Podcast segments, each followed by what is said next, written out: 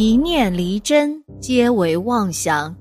佛说，与你一起看遍世间百态。既入空门，四大皆空。佛门呐，本乃清净之地，为何红尘之事在寺庙屡屡发生呢？为何佛门中不恪守佛规的人比比皆是呢？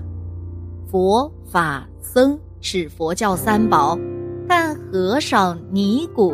也是活生生的人，不可能长期的青灯黄卷、无欲无求。有不少详实的记载传世，在这座尼姑庵里啊，就发生过一些令人叹为观止的荒淫之事。接下来，我们一起来了解一下吧。明朝时，儒佛道三教合流思想的盛行，乃至佛教的世俗化。各地大大小小的寺院多如牛毛，在护城河边上的一条小巷里，竟然有两个尼姑庵，名为如意庵、凤池庵。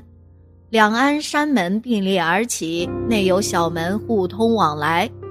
后来凤池庵里发生了女香客上吊事件后，开始闹鬼，做了多场法事也无济于事。从此香火凋零，尼姑们纷纷投靠其他寺院，只留下个又聋又哑尼姑守院子。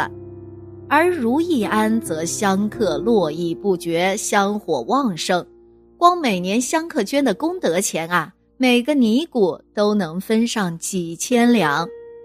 苏州城里呢有个店小二叫江小龙，能力一般啊，但胆子特大。看到尼姑们收入丰厚，就起了坏心思，决定夜探如意庵，发笔小财。江小龙在行动前一天的傍晚时分，偷偷溜进凤池庵。他准备先行踩点，再行偷盗。他在凤池庵找了一个靠近小门的房间，准备在里面美美的睡上一觉，等尼姑睡熟之后再行动。反正守院子的尼姑听不到嘛，又说不清。入夜，凤池庵一片寂静，并没有出现闹鬼的现象。江小龙正在暗自得意，他轻轻拉开房门，准备去一探究竟。忽听门外传来脚步声，他轻轻把门合上，躲到门后，听到脚步声从门口走过，不一会儿。就传来了女人的似哭泣又似呻吟的声音。江小龙心想啊，这肯定是如意庵哪个尼姑受了什么委屈来凤池庵发泄的。他正要过去一探究竟，门口又响起了一阵脚步声。江小龙愈发感觉事情蹊跷，也顾不了那么多，就悄悄地跟了上去。只见尼姑走到转角边，突然消失不见了。江小龙还以为遇到了鬼，正想转身离开，突然从地下传出来一阵女子的调笑声。江小龙停下脚步，仔细确认后，是两对男女发出的床地之声，一人浪笑，一人啼哭。江小龙嘴里唾骂了一句。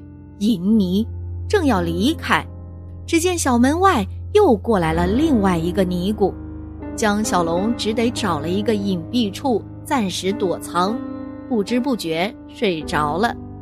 再醒来的时候呢，那种又哭又笑的声音已经没有了，庵里一片寂静。江小龙不相信有什么神鬼一说，他走到转角处，匍匐在地。轻轻地用手敲打着每一块石板，都传来沉重的声音。当敲到距离转角第四块石板的时候，发出了咚咚声。他轻轻地掀开，钻了进去。凤池庵的地下原来别有洞天呐！一个大约半亩大的地宫，装修精致，四面的墙上点着红烛，将整个地宫照得通火通明。江小龙站在木梯上面看，地宫分成四间，每个房间里有一张床，房间的陈列家具呢也比普通的富裕人家要好。想来呀，这里是尼姑们玩乐的地方，心里大惊。若不是他用手捂住自己的嘴呀，那些尼姑们的祖宗三十二代早就被骂了一遍了。江小龙正要离开，不知道什么东西滚落到地，发出“砰”的一声。江小龙转身想逃走，只听到一个男人有气无力的声音说：“你们这群天杀的淫尼，天天夜夜折腾。”早晚让佛祖把你们收了去。之后又死一般的寂静。江小龙从木梯下走下去，来到刚刚掉落东西的那个房间，只见床上躺着一男子，双眼微闭，就推了推他。男子睁眼一看，见是江小龙，就说：“兄台也是让他们骗进来的。”男子跟江小龙说起了事情的来龙去脉。他本是常熟来的客商，因为受了尼姑们的诱惑，被困在此，并求江小龙一定要想办法救他。江小龙看了看四周，他要背一个人逃出去，可能性很小啊，只好让张生在此等候，自己呢，趁天还未亮逃离了凤池庵。江小龙没有回家，还是直接去了县衙。此时天色微亮，江小龙上去就击鼓鸣冤。清晨鼓声惊动了苏州百姓，也惊醒了新来的叶知县。听完江小龙上报案情，带上衙役捕快，就来到了凤池庵，将奄奄一息的张生救出，并将如意庵的尼姑全部带回了县衙。经张生描述，他从常熟过来，跟客户谈完苏绣的生意后，闲来无聊就四处游逛。逛到如意庵的时候呢，见庵里香火旺盛，就进去跪拜菩萨保佑。因为出手大方，人也长得俊俏，被如意庵的师太们挽留在庵里用斋。张生推辞不脱，只好留下。用斋时，住持妙真。让年轻用尽办法魅惑，但张生无济于事。尼姑们就在他的斋菜里下了药，将张生迷晕。醒来时啊，已在地堡的床上了。叶知县问：“你一个弱女子，是怎么能把张生弄到地牢里去的呢？”妙真说：“陈小林背下去的。”叶知县惊堂木一拍，怒吼道。传陈小林，众衙役正要朝堂下传话，只听妙真说：“他又不在这里。”叶知县大怒说：“那他在哪里？”妙真看了看叶知县，低头说道：“他就是在凤池庵守院子的哑巴尼姑。”堂下一片哗然，众说纷纭。叶知县传令。让捕快去拘传陈小林那个假尼姑。捕快赶到凤池庵一看，陈小林啊早已不知去向。据妙真供述，陈小林原来是一个菜贩，平时出门多以菜贩打扮。叶知县吩咐手下封锁城门，只要是菜贩、尼姑打扮的，全都不得出城。不久。就在北城门将其抓获了，当事人都到齐，叶知县对他们先是一顿大刑伺候，嫌疑人纷纷招供，而且还出现了“狗咬狗”一说，这一查惊掉了所有人的下巴。原来啊，如意、凤池两座尼姑庵同在一条巷子里，凤池庵的尼姑多，又全是些年轻漂亮的小尼姑。他们的住持松月法师出家前呢是个老鸨，出家到凤池庵后，见香火冷清，尼姑们靠种菜维持生计，于是就从外面带了一些女子回来，出家为尼，重操旧业。去敬香的男香客口口相传，导致了凤池庵香火旺盛。实际啊，是庵内春色无边，造成一种假象啊。如意庵则相反，只有妙真一个尼姑。以前还能做接场法事赚些银两，后面凤池庵香火过旺，只能靠种菜为生了。又碍于自己的尼姑身份，就委托菜贩陈小林帮忙售卖。妙真跟陈小林协议五五分成，但每次啊，陈小林都不要他的钱，一来二去呀，就熟悉了。妙真要钱，陈小林想要人。半推半就，勾搭成奸，时间久了，凤池庵的秘密也就让妙真跟陈小林知道了。